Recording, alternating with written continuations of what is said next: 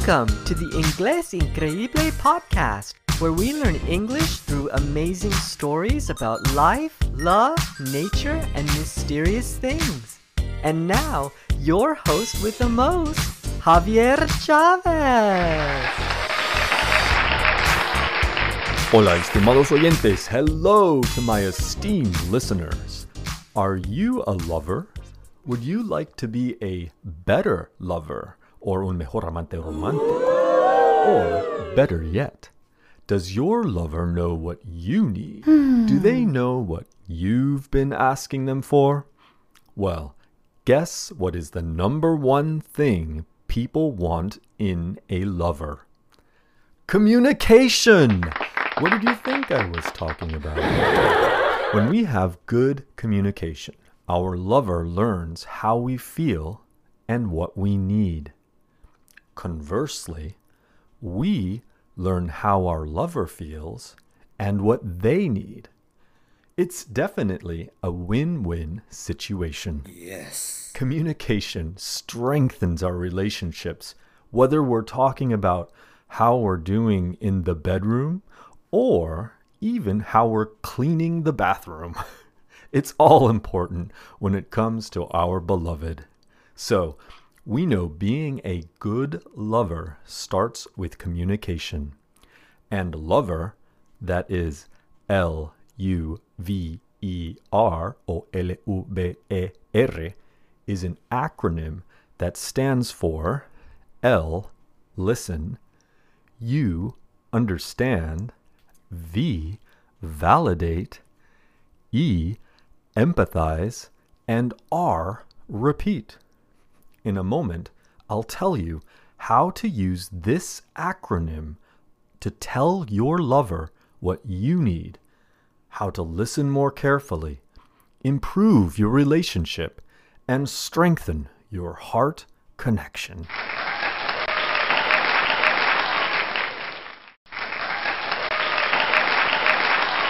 Here's how to use the LOVER acronym, L U V E R, to tell your lover what you need, how to listen more carefully, improve your relationship, and strengthen your heart connection. Five, four, three, two, one. L. Listen. Good communication starts with listening. Start with your body. Breathe deeply calm yourself so you can focus on what your lover is saying. Next, use your body to show you are listening. Make eye contact, turn toward them, and lean slightly toward them. While they are talking, nod your head, asentir con la cabeza, and say, uh huh, yes, or I hear you. Would your lover love to receive this kind of undivided attention from you? I think they would. you understand. We might say, I understand, entiendo, or okay, sure, when we are listening to our lover. To show we really heard them and are really trying to understand them, we can say phrases like, I heard you say. For example, if our lover says, I need more help with the dog, you would say, I heard you say that you need more help with the dog. Or you could say, It sounds like you were saying that you need more help with the dog. When someone hears that you were listening carefully enough to repeat back what they said, they feel heard. And they will feel more connected to you. When it sounds like they are done saying what they need to say, you can repeat what they said. Then say, Is that right? Or is there anything more? Es como verdad o algo más? You can also say, Thank you for sharing this with me. It's really important for me to hear what you have to say.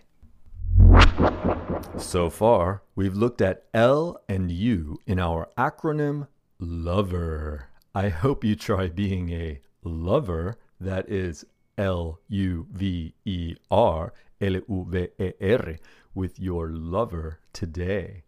Try out L and U, listening and understanding. I bet it will deepen your relationship and bring you two even closer together. You might even find you will have less tension in your lives and feel more confident when you know your lover is there to listen to you. Come back for next week's episode when we'll complete our LOVER acronym with V, E, and R.